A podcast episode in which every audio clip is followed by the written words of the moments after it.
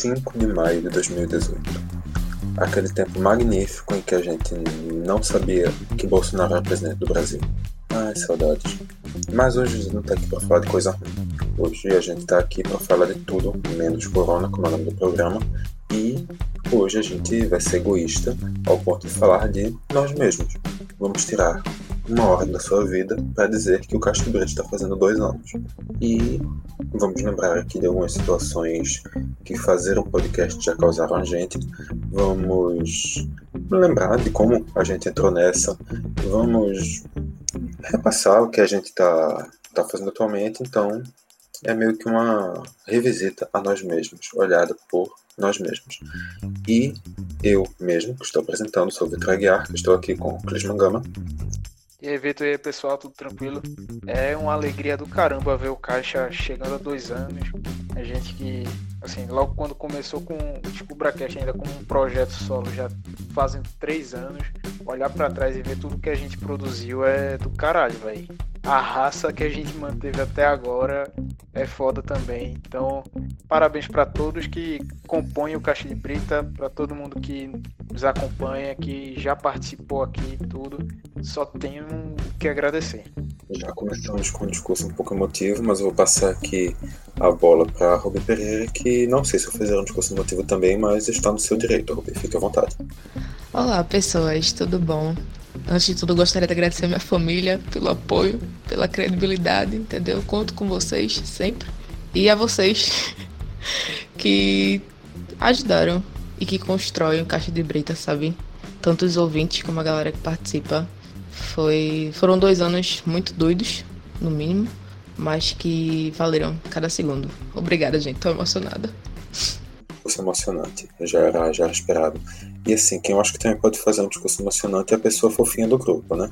Iago, que é Iago Mendes, você, que também tá nessa jornada desde os três anos lá de DescobraCast, o que é que tem para dizer de mensagem inicial?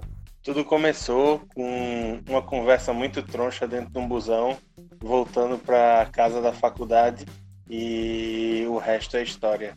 Então a gente só tem a comemorar esse aniversário de dois anos do Caixa de Brita e desejar que esses dois se multipliquem por 10, por 20, por mil e que a gente sempre tenha é, boas histórias para contar e boas pessoas com quem trabalhar para que esse projeto que ainda falta muito para chegar onde a gente quer, mas a gente tem muito carinho por ele e a gente sabe de todo o potencial que a gente tem como grupo, como produto de conteúdo e enquanto falador de merda, que é a nossa especialidade.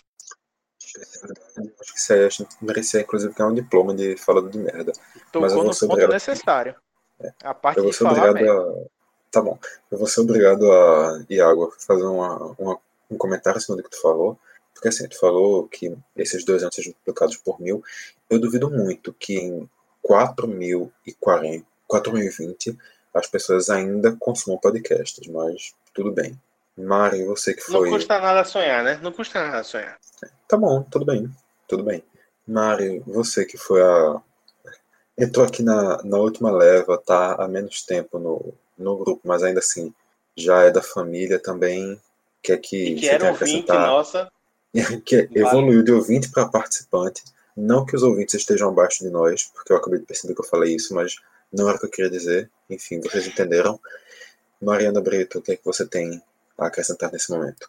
Oi, gente, boa noite, bom dia, boa tarde. Já não sei mais que, que, que momento estamos. Eu sei que estamos nessa data incrível. E eu, como de ouvinte e corneteira, passei a participante, o que é incrível, né? Mas eu fico muito feliz em, em acompanhar esse, esse período é, do Caixa e esse crescimento não só do, da equipe mas de todo o material que o Caixa produz. E eu fico muito feliz, sabe? Fazer parte, um pouco parte do, do time brilhante dessa, desse podcast. E é isso. Muito feliz e que venha muito mais coisa para a gente falar, discutir, nossas opiniões abalizadas sobre o assunto. E é isso, vida longa. Que brilhante. Colocou pouca pressão agora, vê se caso você não tenha percebido, realmente você não colocou pressão na gente. Só, só para deixar assim, não estou ficando nervoso agora que eu tenho a responsabilidade de fazer parte do time brilhante. Não, jamais, de, de maneira nenhuma. Mas, assim, dois anos, por, algum, por alguns aspectos, já, uhum. já completando três anos em uns produtos específicos, completando uns dois anos e uns três meses em outro produto. A história do Caixa já, já, já vem realmente de algum tempo. E, Clisman, tu que está desde a fundação do DescubraCast, esse projeto que a gente já tinha a ideia de fazer muito antes de começar. Relembra um pouquinho dessa, dessa história, desse início, de, de como surgiu antes do Caixa, como surgiu o Descubra. É, então, como o Iago falou aí, teve essa parte da conversa do busão, da qual eu, sinceramente, eu sei que teve, mas não lembro da, da situação. Nem lembro nem se eu tava, mas eu sei que tem essa lenda aí. Não foi, a conversa no busão veio depois. A conversa no busão foi o Caixa, não foi o Descubra, não. Capítulos ah, tá. diferentes da história. Ah, sim, beleza. Que eu não tava conseguindo associar a Descubra. Mas é, a gente na... teve a ideia né, de fazer um podcast falando sobre futebol é, de uma maneira mais na resenha, mais na zoeira. Quando a gente poderia criar um produto para é, na disciplina, acho que de redação para meios de comunicação, se eu não estou enganado, terceiro período.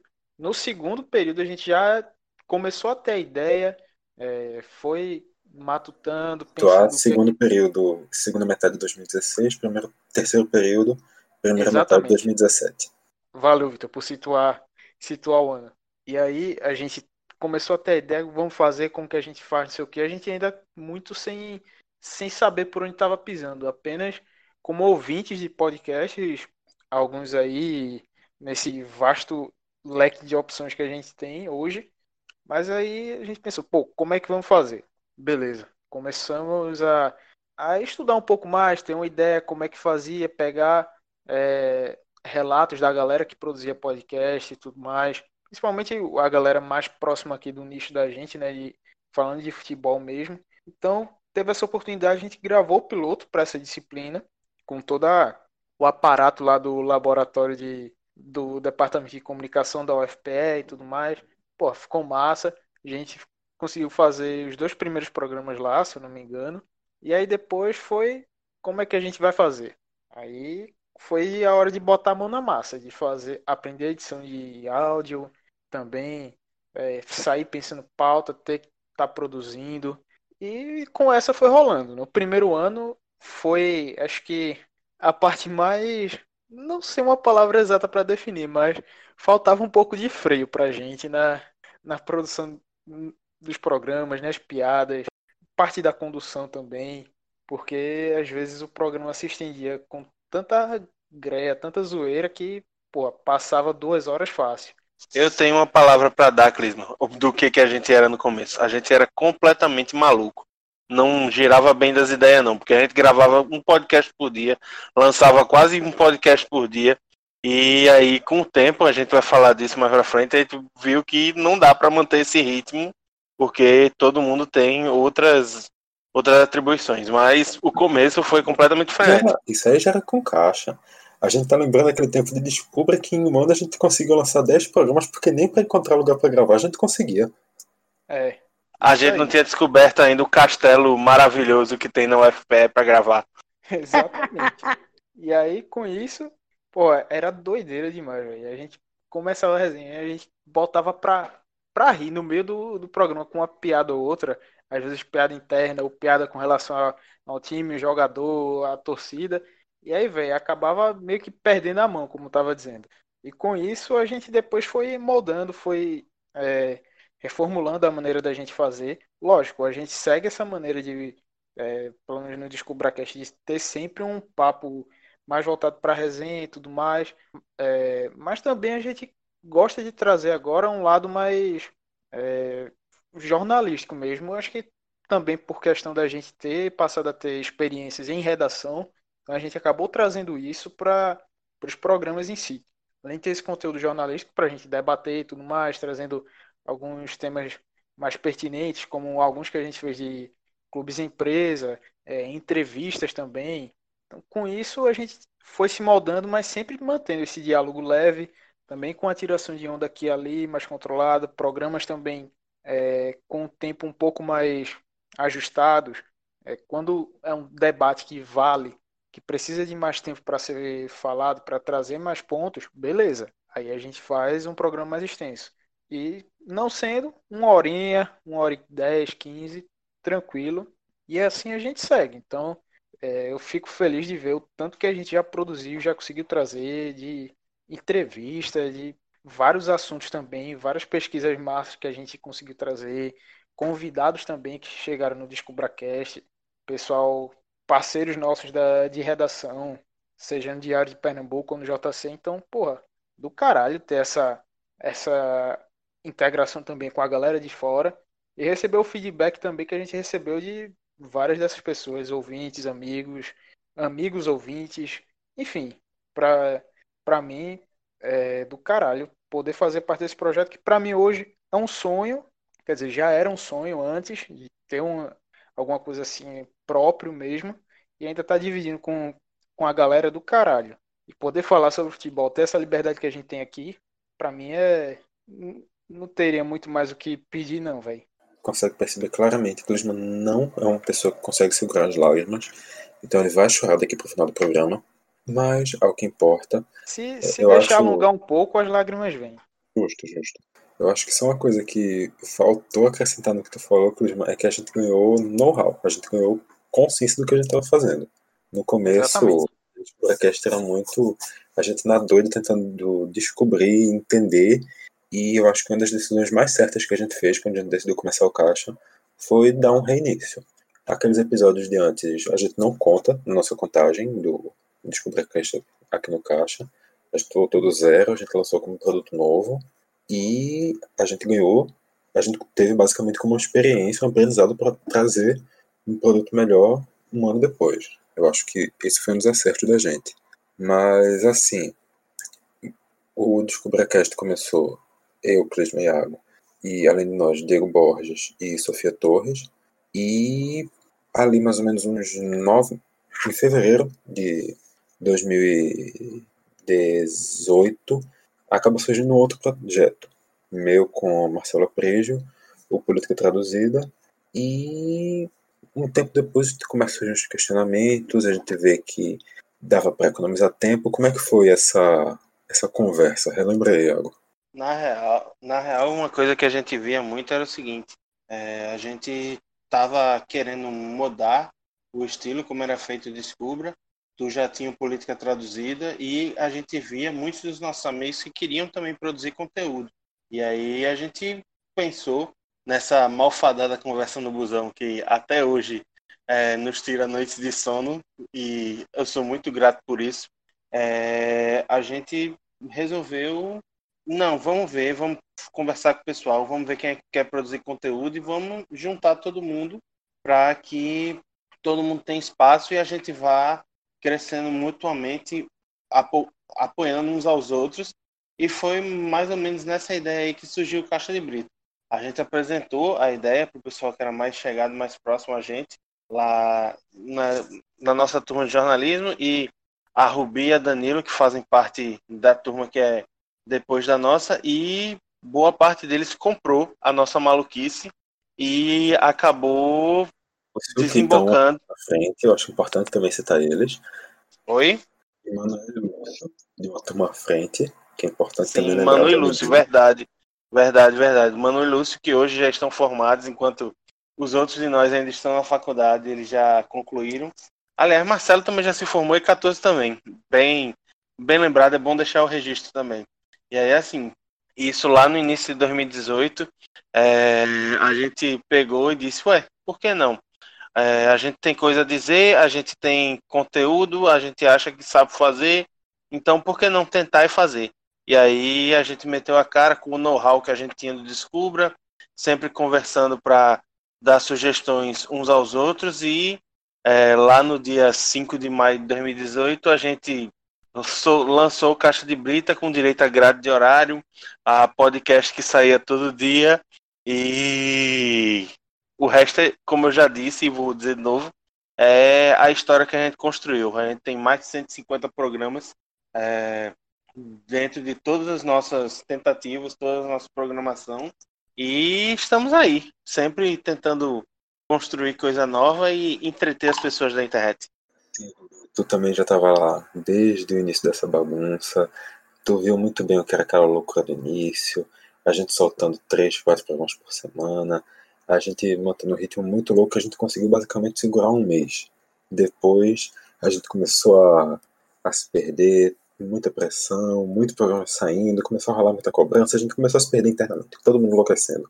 Como é que foi esse, na tua visão, essa, essa questão interna que a gente viveu ali no início com, com toda essa necessidade de programa sair e, e a gente sem conseguir suprir essa, esse calendário todo? A gente era completamente sem limite, né? A gente tinha a ideia na cabeça. Oi? Eu estou chamando Rubi, Eita. não é Iago, entendeu? Foi mal, foi mal, foi mal. Foi... Se Iago, eu chamava Iago, não chamava Rubi. Eu caí, eu caí, eu pensei que você tava falando comigo. Foi mal, foi mal, foi mal. Sinceramente. Ai, meu Deus, eu adoro vocês. E tá pensando que eu vou ser bonzinho só porque é aniversário? Vai tomar no cu. Eita porra! Começou, Jesus. Olha, foi muito doido, não tem outra palavra para definir essa situação. Por quê? Primeiro que eu entrei no caixa meio que de gaiata, que eu não fazia ideia do que que era. A Manu chegou para mim e fez assim: "Olha, a gente vai produzir um programa sobre cultura negra e periférica e eu quero você comigo". Aí eu fiz: "Tá. E Aí o que é que vai ser? Não sei o que, podcast. Eu, que bexiga é podcast? Lembrando que eu estava no terceiro período de jornalismo, entendia quase nada do que estava rolando. E aí ela teve que tive que aprender as coisas durante o percurso. A merda já começou daí. E quando a gente começou tipo, a produzir programa, primeiro mês foi maravilhoso. Entendeu? Todo mundo ia para as gravações, todo mundo estava presente, se amando, comprometido com o negócio. E não, vai dar certo, a gente vai conseguir. Fechou o primeiro mês, a desgraça começou a pintar. A gente marcava a gravação geralmente para depois das aulas, e aí para conseguir cruzar os horários de todo mundo e fazer todo mundo estar tá na gravação já era uma merda. Aí a gravação que devia estar tá três pessoas, vou falar pelo quebrava pelo menos, devia estar tá três pessoas, tinha duas, ou às vezes tinha uma do programa, a gente puxava outra pessoa completamente aleatória para cobrir.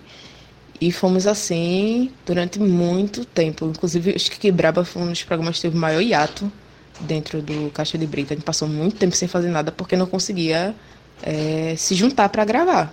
E nessa época a gente gravava na Federal e tal. Jesus, deu pra ouvir isso aí? Um pouquinho, caiu um biliro aí na sua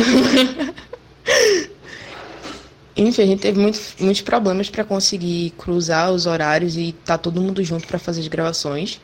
Isso deu muita merda, deu muita briga, muita discussão. Gritei com algumas pessoas, algumas pessoas também gritaram comigo. As brigas no grupo do WhatsApp eram maravilhosas, mas enfim, entre mortos e feridos, salvaram-se a maioria. Sem matar algumas pessoas no processo? Hum, eu não quero que tenha nenhum revés judicial contra mim, então digamos que não. Mas assim, nesse momento eu passaria a voz para a Mari, só que ela teve um pequeno problema com a conexão dela. Então vou voltar com você, Clisman. Ao longo desse processo, as coisas foram evoluindo, a gente acabou a gente falhava, a gente voltava à regularidade. E no final, o que é que tu acha que foi o elemento que fez com que a gente voltasse a, a se encontrar, que a gente conseguisse, apesar da, dos problemas, apesar da desmotivação, conseguir reencontrar, conseguir reunir forças e dar sequência no projeto? Meu velho, é algo que até hoje eu não sei explicar muito bem, não. Eu acho que pela vontade mesmo, assim, de cada um, de ver o, o Caixa de Brita como um sonho, como uma oportunidade é, para o meio desse do ambiente do jornalismo que tá o mercado de trabalho tá uma merda a cada ano que passa só piora então eu acho que isso contribuiu muito para a gente ver o Caixa como uma baita alternativa para a gente que a gente poderia trabalhar com o que gosta falando as merdas que a gente quer e tá trabalhando também com amigos, com pessoas que a gente também gosta de estar junto, então, velho, mesmo com toda essa, todos esses problemas que, querendo ou não, são normais de ter, a gente se, conseguia isso, foi conseguindo e superando, tá ligado? Eu imagino assim, lógico que até hoje, vez ou outra, acaba rolando farpa na, nos grupos de WhatsApp pra questão de produção, gravação e por aí vai. E é normal, faz parte, cada um tem sua rotina, seu, seu jeito e tudo mais. Enfim. Mas aí tá saindo, a gente tá conseguindo fazer, tá conseguindo manter. Então vamos embora. Sempre tentando trazer o melhor. E vejo que é bem isso. Apesar da raça também. Apesar não, né? Acho que não é esse o termo, mas junta também com a raça que a gente tem para estar tá gravando, para estar tá mantendo esses programas. Mas acho que essa questão de você da gente ver o Caixa de Brita como uma alternativa do caralho, como a realização do sonho também é o que mais motiva. Espero uma resposta um pouco mais idealista. Ah, não, eu queria mudar o mundo.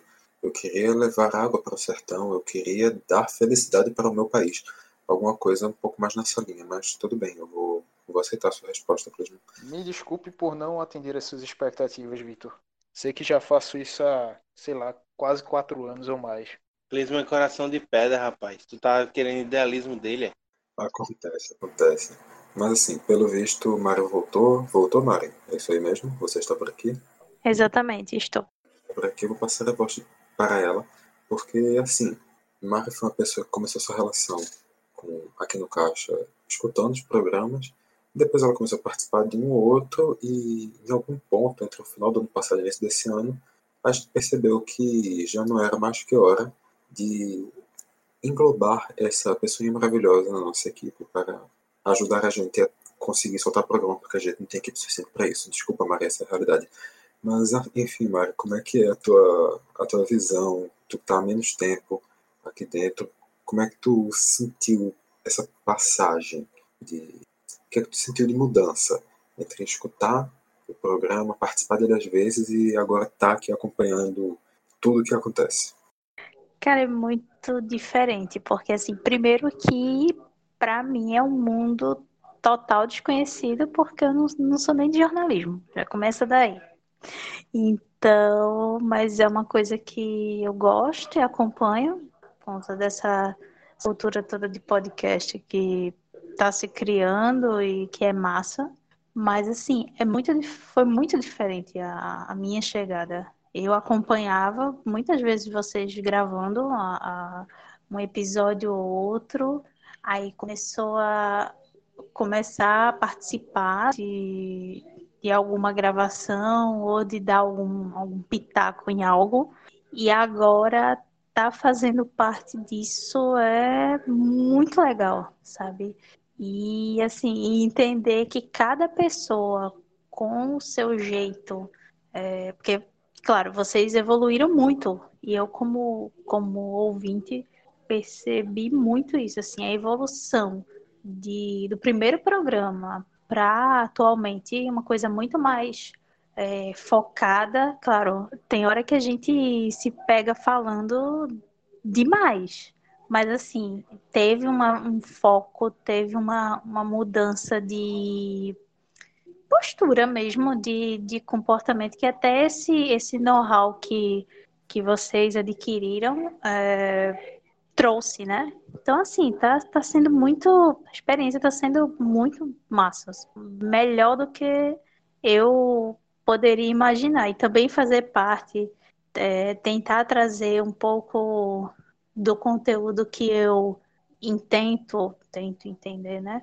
Eu acho também muito, muito bacana. E aprender, que eu aprendo todo dia com, com vocês, mesmo não tendo gravação em algum dia, ou tendo sempre aprendendo com, com a equipe toda, sabe? Eu acho muito legal.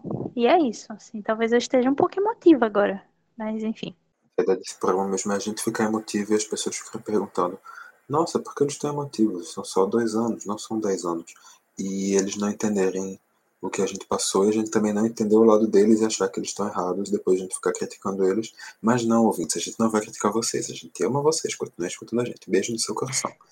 E rapidinho, só se me permite, você, você falou assim, ah, são só dois anos, mas você ter um, um, um projeto bacana, um projeto que começou com, com alunos de um curso e etc. E agora você já tem algumas pessoas já formadas outras ainda é, estudando, terminando o curso. É um acompanhamento, são dois anos de, de vida do, do caixa, mas é também dois anos da vida de vocês, sabe? Da gente que, que, que também tá, tá passando por isso. Eu acho sensacional, sabe? Enfim, desculpa falar em cima e. Você desculpe não que tá mais certa. Inclusive eu já lhe corrigir e dizer, não, vocês não, a gente, não, não se exclua do processo porque entrou no meio do caminho, não. Mas, assim, uma coisa realmente que tu falou foi evolução. Eu já tinha falado também no rock, a gente falou no início. Eu acho que uma das coisas que a gente mais sofreu ao longo de todo esse tempo foi questão de regularidade, de frequência, de pontualidade na data de lançar os programas. Essas questões que, de certa maneira, a gente já conseguiu resolver em sua maioria. Não vamos dizer que estamos perfeitos, não estamos, mas já adiantamos bastante nisso. E aí, o que, é que tu acha que, que foi importante para a gente conseguir organizar um pouco? Porque tu acha também que a gente não conseguiu de início? O que, é que tu acha que, que acontece nesse, nesse processo? A real era que quando vinham as férias da federal, a gente entrava em pânico, porque a gente sabia que ia ser praticamente impossível dar continuidade aos programas e ao ritmo de gravação e aí, assim, aconteceu. Normalmente era sempre no período de férias. E aí, assim, durante algum tempo houve os percalços. É, muito, algumas vezes houve a galera que chegou assim, deu uma esmorecida, pensou que não ia rolar. Mas aí a gente sempre conversava, tentava se resolver. E aí pegava, é, viu que estava funcionando, viu que não funcionava, tentava arrumar uma alternativa para que entrasse no trilho, entrasse no eixo. E aí, assim, com o tempo a gente conseguiu é, alinhar boa parte da nossa agenda. É, como o Vitor disse, ainda não é perfeito, claro, porque assim, infelizmente a gente não consegue se dedicar. Infelizmente ou felizmente, não sei é, ao certo, a gente não tem como se dedicar exclusivamente ao caixa. Então, é claro que a gente vai ter percalços, a gente vai ter outras demandas da nossa vida pessoal e isso tudo influencia, claro, na nossa produtividade. Mas aí, assim, conforme a gente foi amadurecendo e foi vendo os limites do nosso projeto, porque sim, é, é tudo feito muito de maneira artesanal. A gente grava, gravava no começo com um celular em cima de uma mesa, e aí nós falávamos ao redor desse celular, e muito a, a gente vê que, querendo ou não, depois de um tempo, quando a gente conseguiu sentar e comprar o nosso equipamento, houve um salto de qualidade, sim. E aí, assim. O ainda é básico, né? A gente ainda tá bem é. longe do, do ideal. É aquela história, é o básico, mas é um básico que a gente tinha um déficit gigantesco no começo. Então, a gente viu, a gente conversou muito, a gente quebrou muita cabeça, a gente perdeu muita noite de sono, a gente brigou bastante e, e aí a gente acabou arrumando as soluções. E muitas, muitas delas, é, querendo ou não, geraram atritos, mas que aos poucos a gente conseguiu ir se resolvendo. É, eu concordo muito com o Clisman com, quando ele diz que o que move a gente é a, a capacidade de acreditar que o caixa é, pode nos levar a um lugar a mais sabendo que, querendo ou não, é uma merda.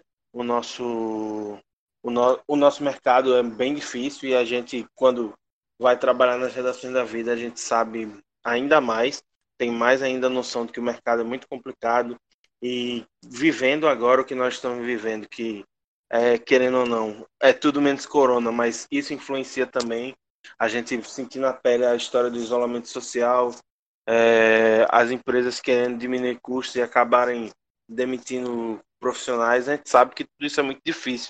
A gente também tem um presidente que xinga jornalista, que manda a galera calar a boca e que tenta descredenciar o trabalho sério das pessoas, que é feito todos os dias. Então, o caixa eu vejo como uma válvula de escape para a gente colocar o nosso posicionamento, para a gente dizer o que a gente pensa e mostrar o conteúdo que a gente tem nas nossas cabeças e também como uma possibilidade de abrir um novo mercado, é, mostrar que é um mercado para além das grandes rádios, dos grandes jornais, das grandes TVs. É, o podcast que finalmente virou febre no Brasil, acho que e a gente no Caixa de Brita fazendo podcast, a gente acompanhou esse processo. Então a gente viu o podcast virar moda no Brasil, a gente viu muita gente grande migrar para os podcasts e aí, querendo ou não, a gente se sente parte desse processo, apesar de ainda fazer tudo de maneira artesanal e assim não passar longe de ser um, um programa de relevância nacional, que a gente tem consciência que infelizmente a gente ainda não chegou a esse patamar, mas acreditamos muito no nosso tem potencial. Ainda, tá? Eu realmente fico muito feliz com a palavra ainda. É, exatamente, é ainda.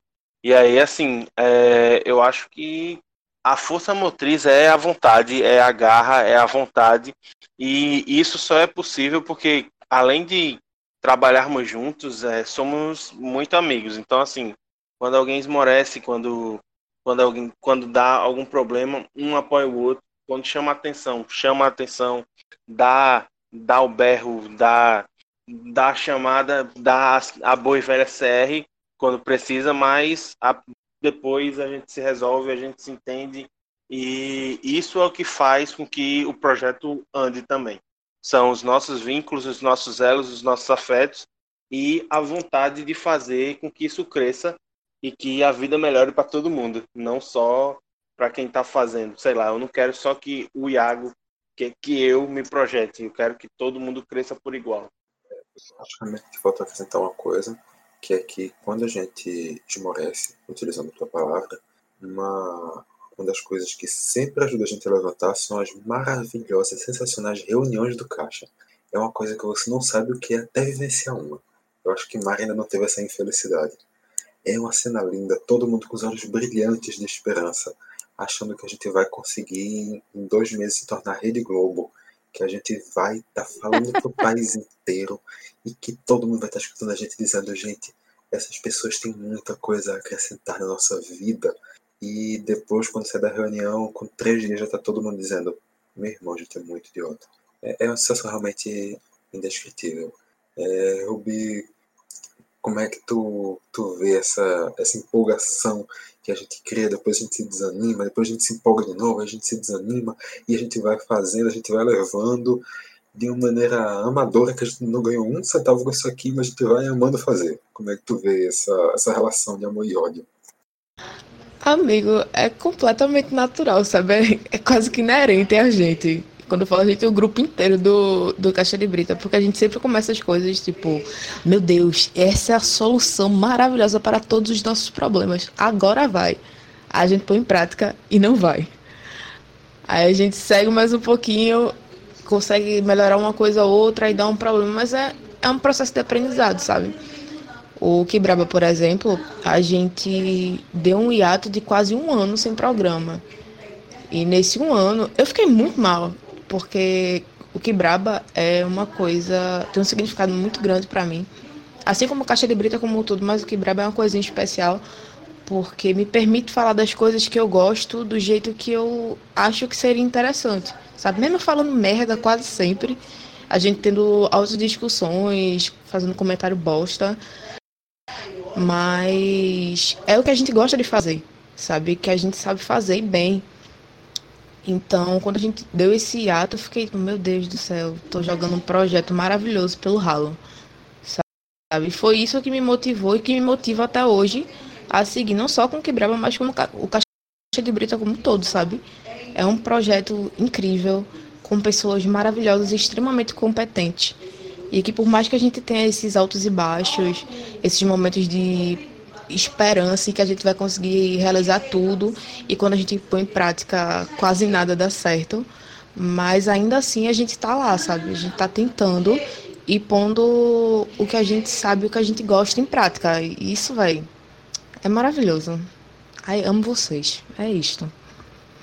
Cada minuto parece que as pessoas vão ficando mais emocionadas. É, é, é, é, incrível. É mais ou menos isso que, que é o caixa. As pessoas se empolgam. Vê amanhã, se não tá todo mundo dizendo, nossa, bota amanhã para escutar esse programa, para ver se vai estar sendo essa velocidade dizendo que ama. Vai estar amanhã todo mundo pra. pra você chegar amanhã não, meu filho. Já já tomando você tomar no cu. Ah, tudo bem. tudo bem. É, provavelmente eu vou merecer, não posso discordar não. Mas assim, ao longo desse período todo também a gente já mudou muito do muito da nossa programação. No início tinha. O, acho que a gente tem que falar antes de como é que tá hoje. Hoje a gente tá com a programação inteira suspensa. A gente tá hoje basicamente com um programa na nossa grade, que é esse, o Tudo Menos Corona, que a gente trouxe como um elemento para centralizar tudo, porque, convenhamos, não tem tanto do que falar do, de futebol, de política, no momento vai ficar repetitivo, em, cultura também está tudo paralisado, então a gente preferiu centralizar nesse, nesse, nesse intervalo de isolamento social todas as coisas em um programa só e, obviamente, quando as coisas voltarem ao normal, a gente vai repensar como trazer nossa programação, mas nossa, nossa base vai voltar. Mas, assim, é, Iago, tu foi uma das pessoas que teve um projeto que foi iniciado e terminou logo no início, que foi o Castbanger, e que também não foi o único, que durou pouco tempo aqui. A gente teve, por exemplo, Pisando em Britas, a gente teve diversas ideias de fazer coisas que não saíram. O que é que tu, tu pode falar um pouquinho aí desses, desses projetos que duraram um pouco? Eu acho que, além de tudo, o Caixa de Brita é um grande laboratório. E a gente se permite mesmo inventar e ver no que é que vai dar. E aí, assim, teve o Cash Bang, que era um programa que eu e Danilo, a gente teve a ideia e a gente tinha a consciência de que era bastante de nicho, que era para falar sobre metal, rock e coisas do tipo. E só teve duas edições. E aí, assim, eu até me surpreendi, inclusive, que é, o, a audiência foi até de razoável para boa. Mas, apesar disso, como era um programa muito de nicho e a equipe era muito pequena, a gente acabou não conseguindo dar continuidade. A gente até pensou outras vezes em reformular o programa e tentar montar uma equipe maior, mas acabou não rolando por é, circunstâncias da vida. E aí a gente teve diversos outros programas que a gente iniciou e acabou não dando continuidade. Eu lembro do Choque de Copa, que era o, programa, o programa em que a gente mais falou absurdos na história do Caixa de Brita durante que a gente fez durante junho para a Copa do Mundo. E aí a gente tinha como é, mote, como principais objetivos, falar dos grupos, falar da cultura de cada país de maneira bizarra que estava disputando a Copa de 2018. É, a gente chegou a mandar as seis bizarras e zoar também, né? Tanto que se alguns é. programas tivessem ido ao ar, o cancelamento, o processo e provavelmente alguma coisa mais viriam pra gente. Pois é. E aí, assim, é, foram seis ao ar e a série só não se completou porque o sétimo estava gravado no meu celular quando fui assaltado e levaram a gravação. E aí acabou que o programa não foi ao ar. E a gente também não mandou o oitavo. E aí ainda chocou com o período de férias, Copa, todo mundo muito doido, achando que o Brasil ia ser hexa. E a gente indo para Petrolina e acabou que não deu. Mas além dele, teve Pisando em Britas, que era uma, a história de fazer um podcast documentário. E aí a gente também só lançou duas edições. A gente teve o Caixa Entrevista, e agora, mais recentemente, programas que. Os programas que a gente teve na grade e que a gente não sabe se vai voltar ou não quando acabar a quarentena, que foram o Polêmicas Vazias, é, o Entropia e vários outros. Ou seja, tinha, realmente a gente, além de tentar ver o Caixa de Brita como uma forma de tentar um outro nicho profissional, a gente se deu bastante liberdade para inventar. Então, assim, a gente fez de, de tudo para tentar tanto produzir conteúdo que agradasse quanto. E aí, essa é do projeto, é que a gente se deu a liberdade para que até onde as iam gostar ou não um pouquinho danificado no final, mas deu para entender o que Thiago estava falando, que era para testar e ver o que as pessoas iam achar das loucuras que passavam na nossa cabeça. E, na verdade, acreditem, pessoas, vocês ainda não viram um terço. Se, se as conversas do grupo do WhatsApp do Caixa de Brita fossem publicadas, o negócio ia ser feio. E publicar. Se as pessoas soubessem o que acontece naquele grupo, ficariam enojadas. publicar um daqueles jogos de Copa seria muito mais problemático. Mas assim, Mari, tu teve já a visão de ser essa pessoa de fora, tu também já teve a visão de olhar ali de dentro e ver, tu acha realmente que as pessoas ensinam já, tu acha realmente que a gente é tão tóxico assim? Essa é a visão que você tem da gente, Mariana, é isso que você tá dizendo? eu não disse nada, eu só ri. Só achei graça. Não, é não, não, tá aqui. Não, tranquilo. Não tem confiança não, tipo, não, não. O melhor é risadinha, pô. Eu realmente não sinto muita confiança, não, mas tudo bem, né? Não, tá, tá, tá sussa, pô. É, né?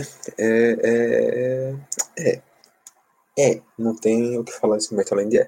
Mas enfim, a gente também.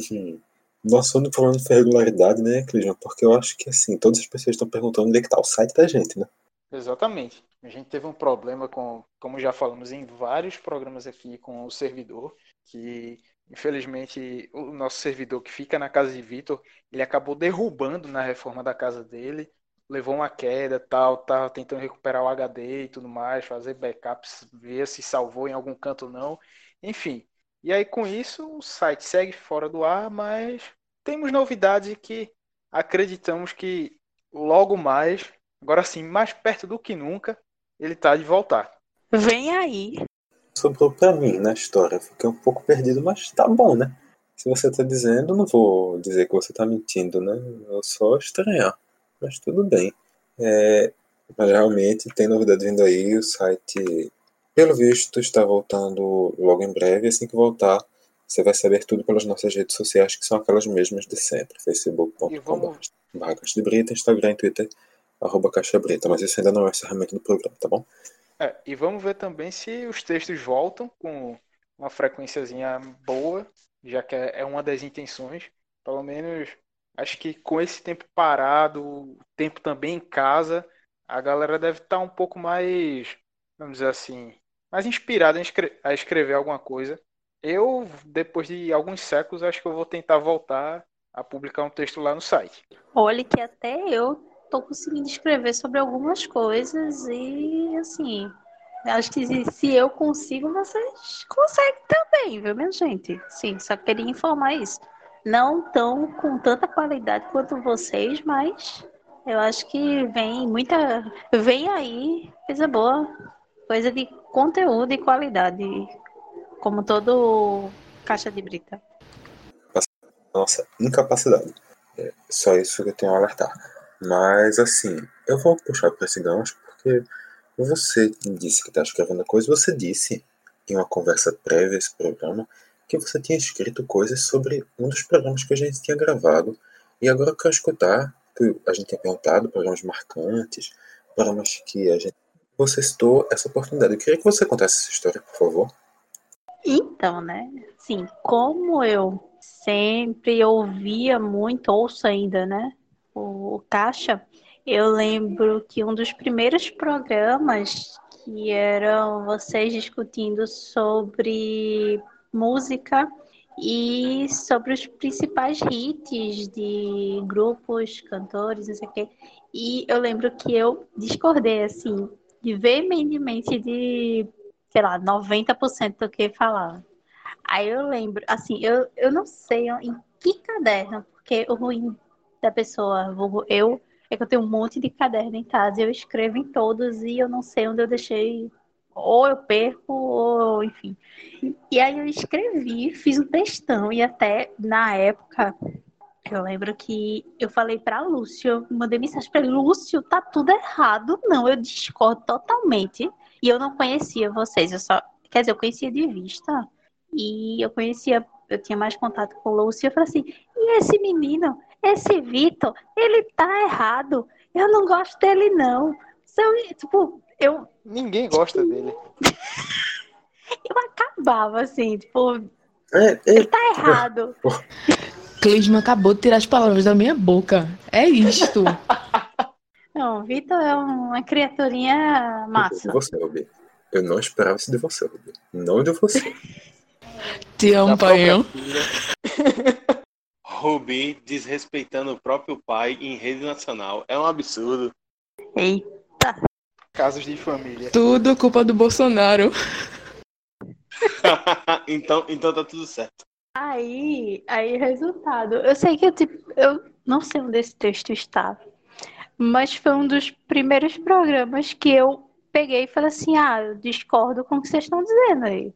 Porque normalmente a gente, né, hoje, boa parte dos programas do Caixa eu concordo plenamente, mas esse programa em especial me, me marcou porque eu discordei de absolutamente tudo.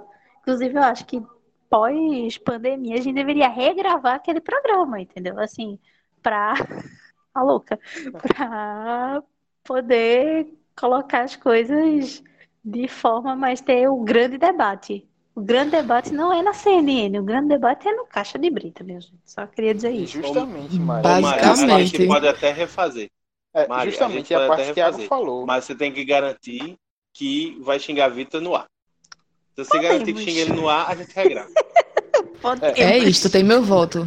Então, isso é E só uma coisinha pra, pra adicionar. é, Essa parte que Mari disse que discordou de tudo, assim, de 90%, isso aí pega no que Thiago falou lá no começo, da capacidade da gente de falar merda. Meu Deus, sim. Faz sentido.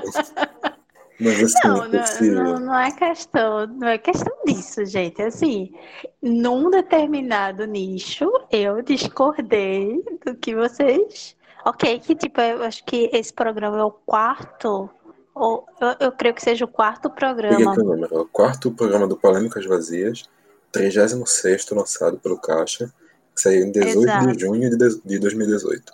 Exatamente. Então, assim, é, ainda estava no começo, né? Assim, deu para contornar muita coisa até, até hoje, né?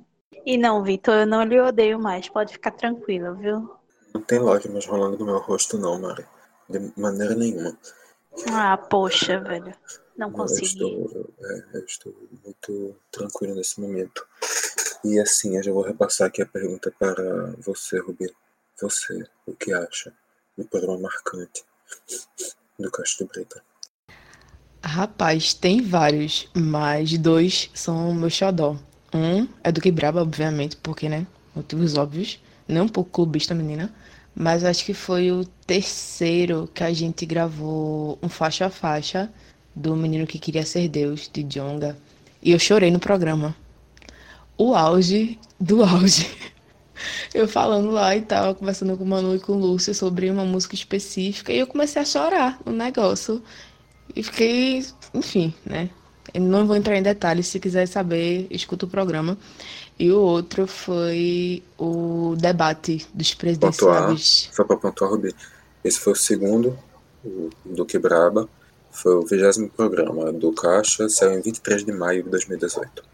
Meu Deus do céu, a própria enciclopédia do Caixa de Brita, Vitor Aguiar. Mas enfim, o outro foi o debate dos presidenciáveis. Minha gente, aquele programa, eu tava ouvindo ele esses dias. Jesus Cristo. Ele é, é podre e é ótimo ao mesmo tempo. E eu lembro da gente gravando ele lá no, no, numas salinhas ali do departamento. Foi maravilhoso. Jesus, só quem viveu sabe. Realmente foi épico. Pra quem não sabe, a gente tava fazendo todo o acompanhamento das, das eleições e a gente decidiu, poxa, já que todo mundo aqui consegue enrolar uma imitação de alguém, vamos fazer um debate presidencial da gente. A gente fez, simulou um debate presidencial do Caixa de Brita com as loucuras da nossa cabeça, imitando os presidenciais de 2018.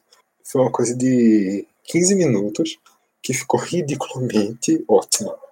Concordo com o Roberto, mas tem um carinho ridículo por esse programa. Tua E imitação de Alckmin. nada, só loucura. Maravilhosa. Iago de Lula Andrade, tudo pra mim. Clipson de Bolsonaro, Jesus. Eu, eu sinto raiva Depois eu até dizer quando que é eu bom, faço, sabe? quando eu faço essa imitação, porque me vem o, infelizmente, o cidadão na cabeça, obviamente. Então, com isso, já tem o quê? Um bom tempo que eu não emito de tanto ódio que eu peguei. Eu vou Porque tá bom, fazer tá né? um plebiscito. Era sensacional a Marina de Rubi. Sensacional, sensacional. Bons tempos, bons tempos. O Bolsonaro não era presidente, ótimos tempos.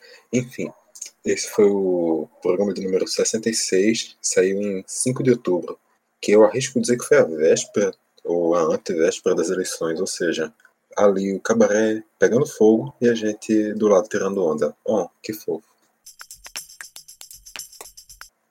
É... Também conhecido como Iago refaz porque. Ainda não. Deu déficit punk aí. Foi mal, foi mal.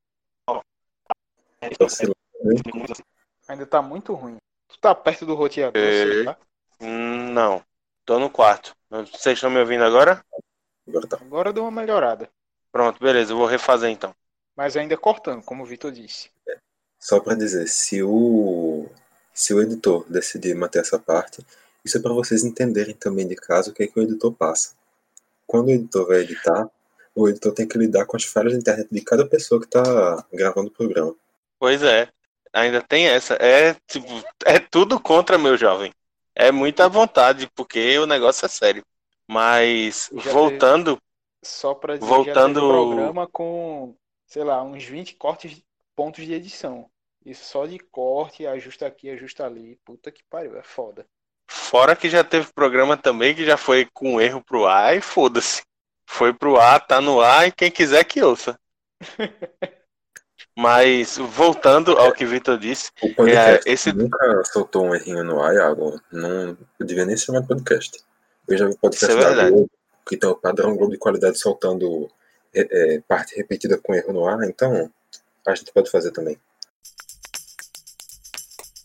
Pois é. E aí, só para reforçar o argumento que eu já falei 20 vezes porque a internet falhou, é, esse debate presidencial do Caixa de Brita deveria ser chamado como momentos antes da merda acontecer. De fato. De fato, porque éramos felizes e não sabíamos. Volta Temer. Sim. É, eu vou manter aí contigo, Iago. O que é que tu, o que, tu lembra assim do programa marcante? Ah, eu acho que o programa marcante é só quem não estava na gravação nesse dia foi Mari, que foi o icônico programa Polêmicas Vazias número 2, Miley versus Vanessa Camargo. Aquele programa, eu acho que assim, é, eu tive crise de riso durante 90% da gravação. Eu não conseguia parar de rir nem quando eu estava falando. E, e ele tem uma das uma das coisas mais épicas da história desse podcast, que é Iris podcast. cantando a música do gato. É Deus, inacreditável. Sim, sim, sim, sim. Eu lembro. Mária, você não estava lá, você não tem noção do que foi aquele momento. Eu, eu ouvi esse programa, eu ouvi esse programa e eu lembro. E meu pai do céu.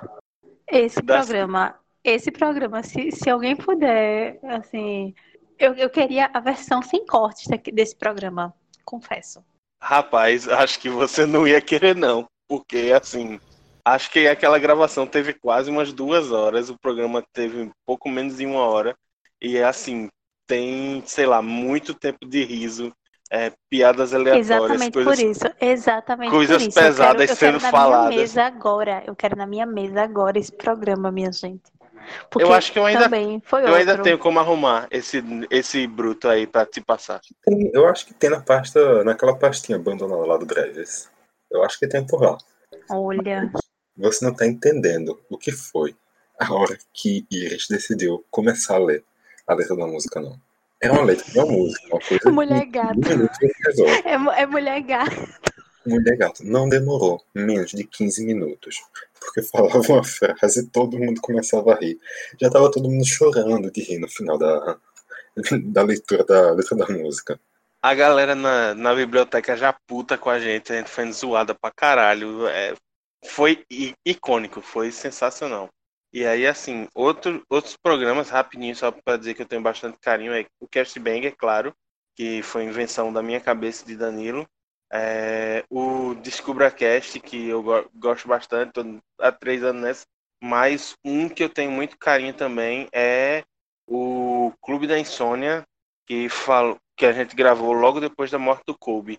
É, eu lembro que eu tava bem triste no dia, tipo, é, inclusive fiquei meio com a voz meio embargada durante para falar, porque assim, é uma das referências de esporte que eu tinha, e aí assim, eu achei legal porque mostrou que assim eu consegui, pelo menos para mim foi marcante por causa disso, porque eu consegui fazer o meu trabalho, tipo, mesmo não estando legal no dia tal.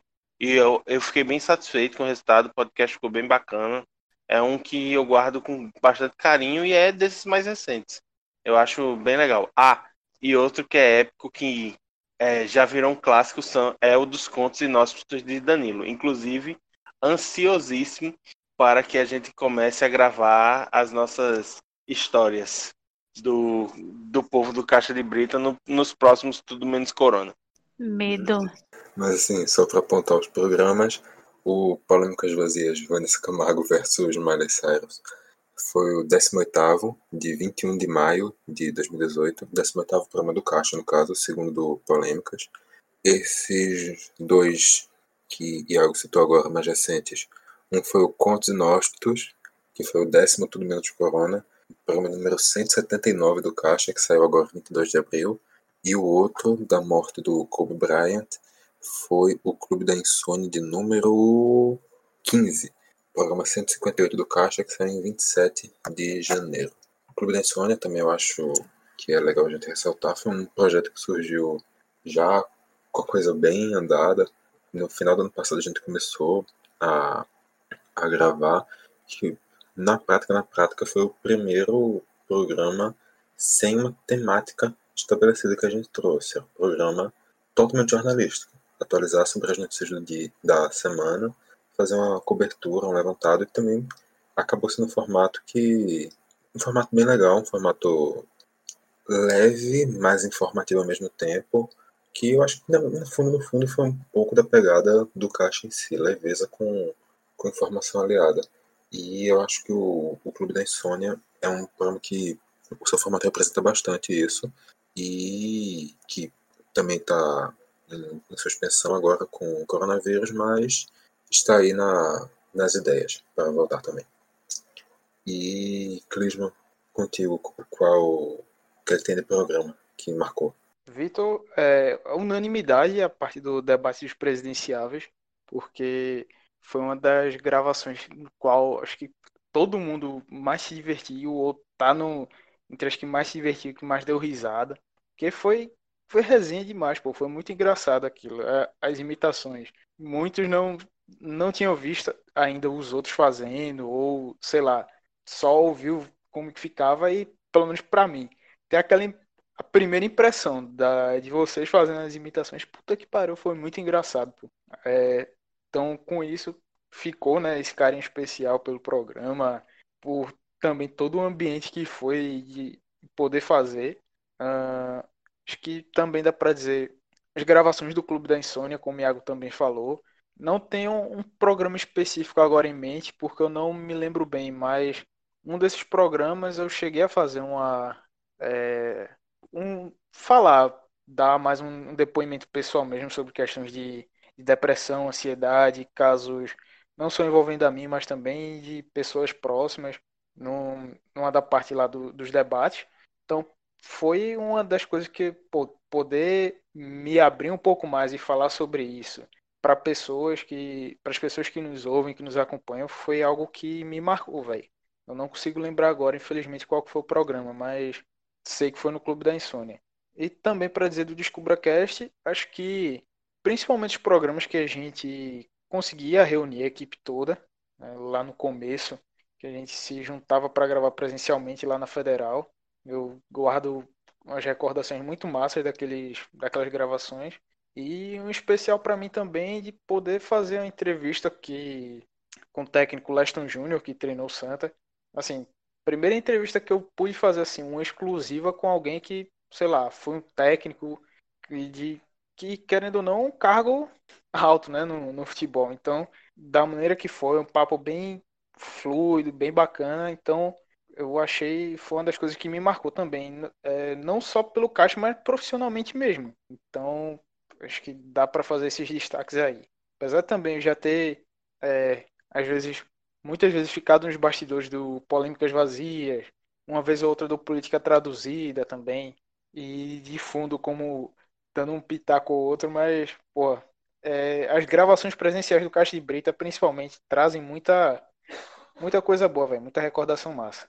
E espero que quando for possível da gente fazer de novo, que a gente se junte e faça, porque é, eu acho bem foda mesmo. E vamos embora. Que é a vontade de ficar emocionante aqui, como o Iago fala, tá, tá vindo. Eita porra. Ô, Vitor, rapidinho, teve um recado da audiência aqui é, que disseram que vale uma menção honrosa também a dois programas. O primeiro é o Entropia 10, sobre África, é, e o segundo é o sobre talento não ser hereditário, que é um Polêmicas Vazias que eu não lembro o número agora. Foi recado da patroa, pediu para repassar aqui. O Entropia 10 foi o programa 87 do Caixa, saiu em 1 de fevereiro de 2019 e o talento ser hereditário eu vou ficar devendo aqui, mas depois eu encontro e digo qual foi. Na verdade eu acabei de achar. Foi o 14 Política Polêmicas Vazias, que eu continuo com a minha mania de chamar Polêmicas de Política Traduzida e vice-versa. O 14 que saiu em 11 de março de 2019 e acabou de sair aqui da tela do celular. Hum. Hum, programa de número 93 do Caixa. E também vou dar o meu relato, né? Porque também não vou ficar só escutando dos outros, também quero aqui ter a minha voz. Então, eu vou lembrar de alguns programas também. O primeiro que eu, que eu lembro foi logo o primeiro Política Traduzida que saiu pelo Caixa de Brita, que foi o 5.1 e o 5.2 uma breve história das eleições no Brasil. Eu fui, eu tava. Sim. Que foi inclusive o primeiro que, que a gente chamou e que no final acabou participando de bem mais da metade dos programas que a gente fez do, do Política. E... Sem entender porra nenhuma de política. Isso é que é o mais importante. Eu, Iago e, e Marcelo Prejo, que não está aqui hoje, gravando dois programas de mais ou menos uma hora, trazendo desde 1989 até 2014 o que tinham sido as eleições no Brasil, candidatos, cenário histórico, fazendo um levantamento bem, bem interessante.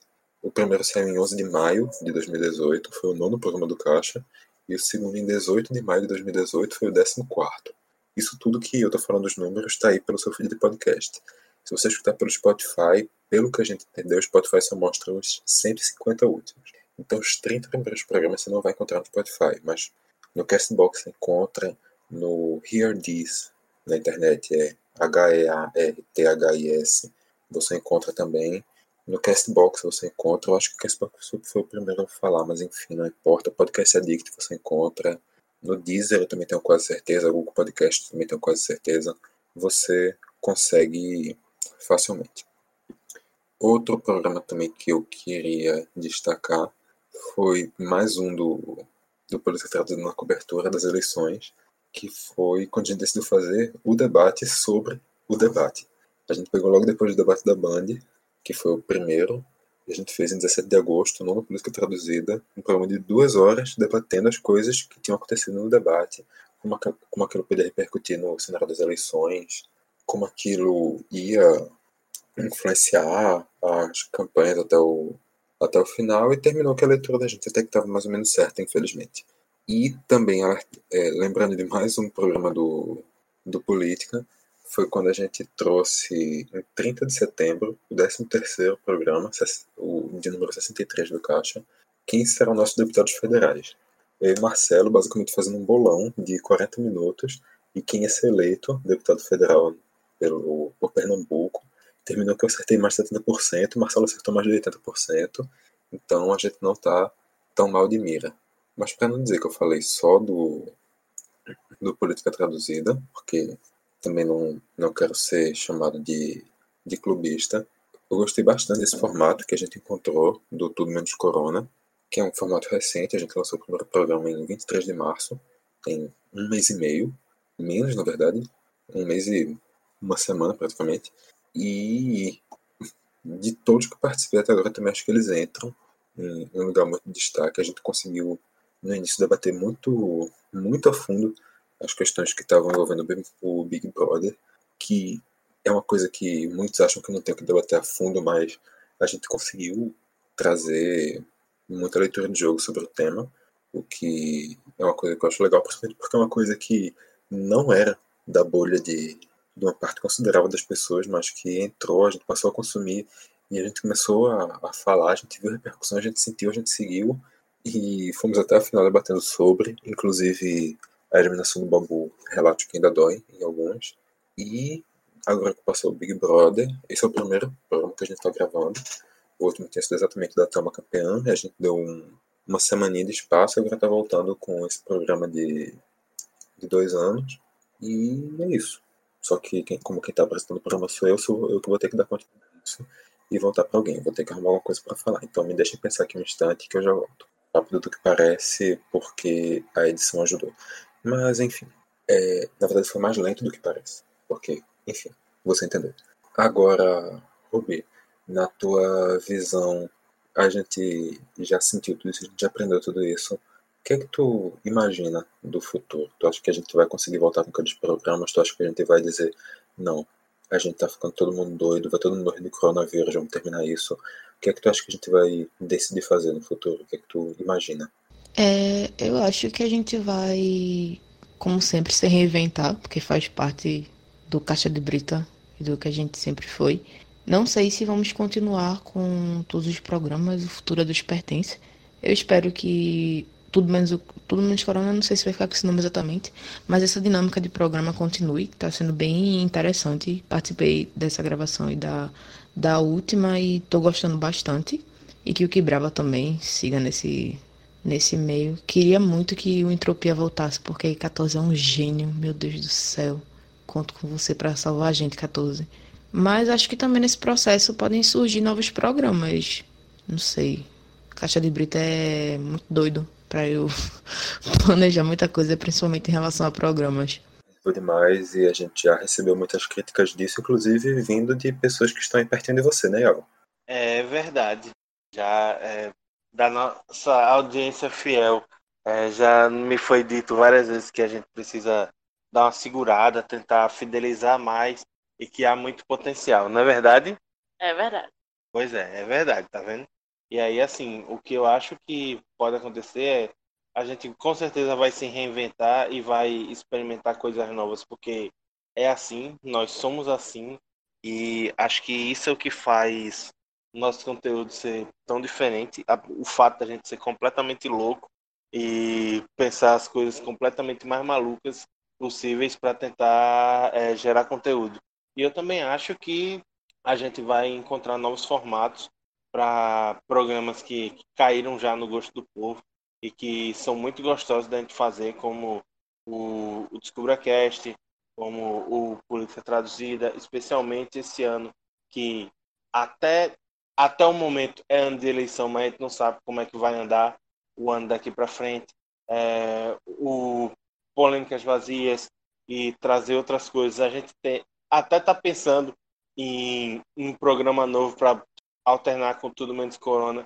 Mas aí a gente tem que ver algumas outras coisas ainda, tem que ver como é que a gente vai fazer as pautas sem ser processado, que isso é importante também.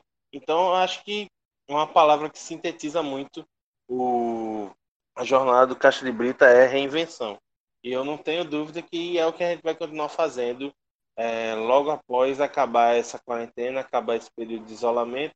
E espero que possamos festejar todos juntos quando isso acabar e gravar presencialmente, porque eu tô sentindo falta da carcaça de todos vocês. É isso.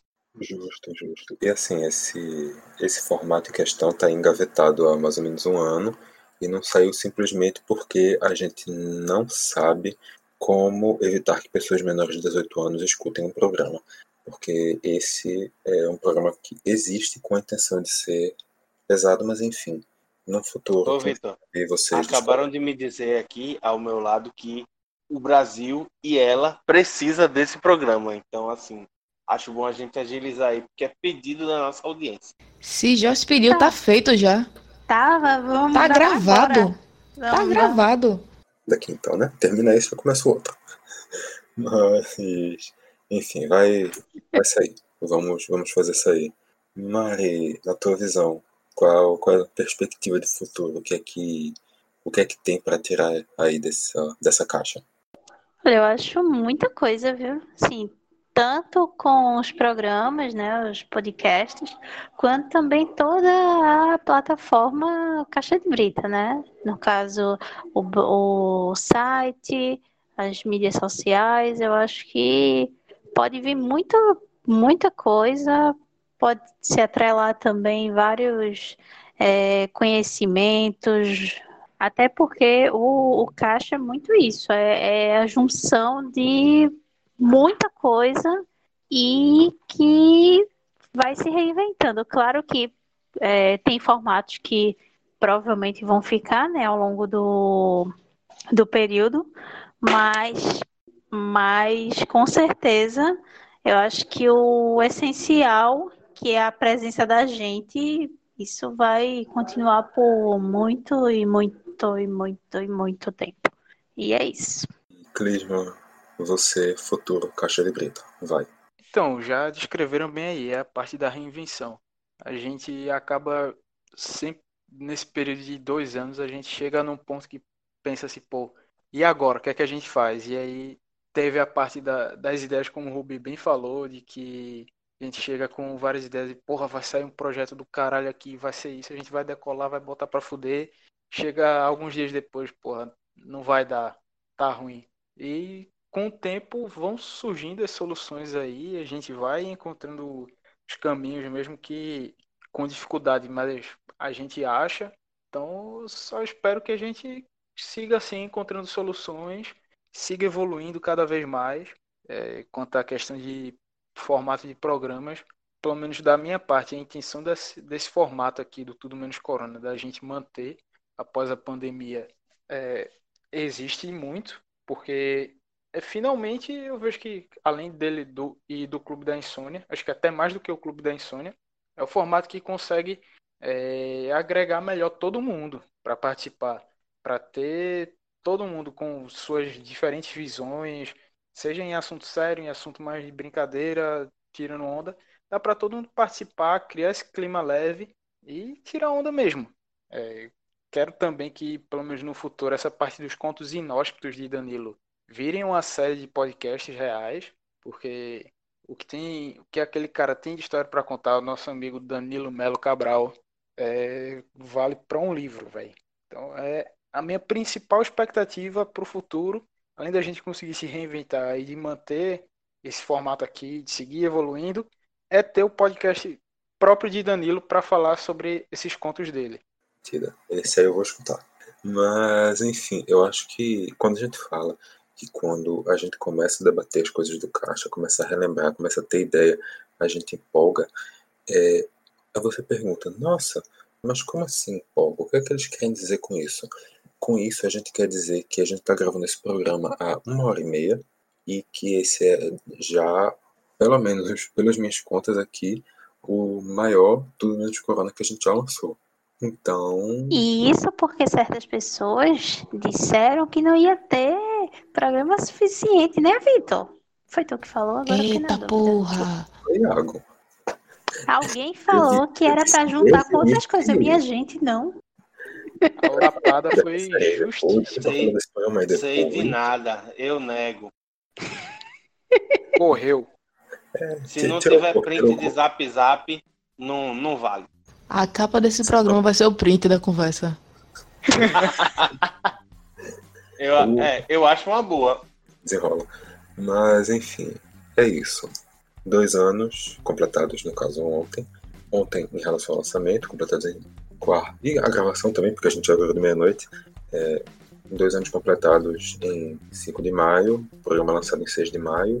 E se você achar que dá para ter alguma ideia de como melhorar, se você achar que isso pode ajudar, que você quer participar de algum programa, que você quer dar a sua ideia, que você quer mandar seu áudio, que você quer fazer qualquer coisa, só entrar em contato com a gente que a gente desenrola.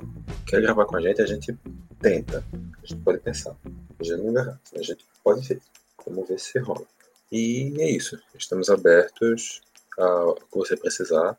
A gente faz isso aqui tentando produzir a melhor coisa possível para vocês ouvintes. E, obviamente, feedbacks são sempre importantes e a participação de vocês em todo esse processo é essencial, senão a gente está simplesmente pagando o papel de idiota. Não que a gente não esteja constantemente nas nossas vidas, mas isso é uma discussão para outro momento. Então, por enquanto, eu vou pedir para Clis Mangama passar as redes sociais do Caixa de Brita.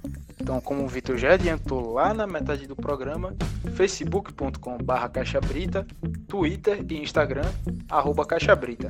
Você encontra a gente no Spotify, é, Deezer, Apple Podcasts, Google Podcasts, qualquer agregador de podcast também vai ter lá o Caixa de Brita, então é só acompanhar, só seguir e a gente vai mantendo a nossa programação com a regularidade que a gente conseguiu manter no, com relação a esses últimos. Sim, fica mais fácil, porque sempre que aparece um programa novo, surge uma notificaçãozinha, não é aquela notificação irritante que vai ficar aparecendo de 20 em 20 minutos, não. Aparece notificação hoje, daqui a 3 dias outra, daqui a 4 dias outra, isso não vai nem me incomodar. Então não tem pra que dizer, ah não, notificação, não gosto. Esse argumento não vale. E, enfim, alguém tem mais algum comentário para encerrar? Alguém quer dizer mais alguma coisa? Ou a gente pode simplesmente começar agora, o ano 3? Que comece o ano 3, então. Que venha. Agora venha devagarzinho, porque o, o Brasil não está para amadores. Vamos com calma também. É, de fato. Terceira vez que eu para a sorte, é isso. Declaro oficialmente o ano 3 do Caixa de Brita aberto. E até a próxima. Valeu, tchau. Bye. Falou, falou. Tchau.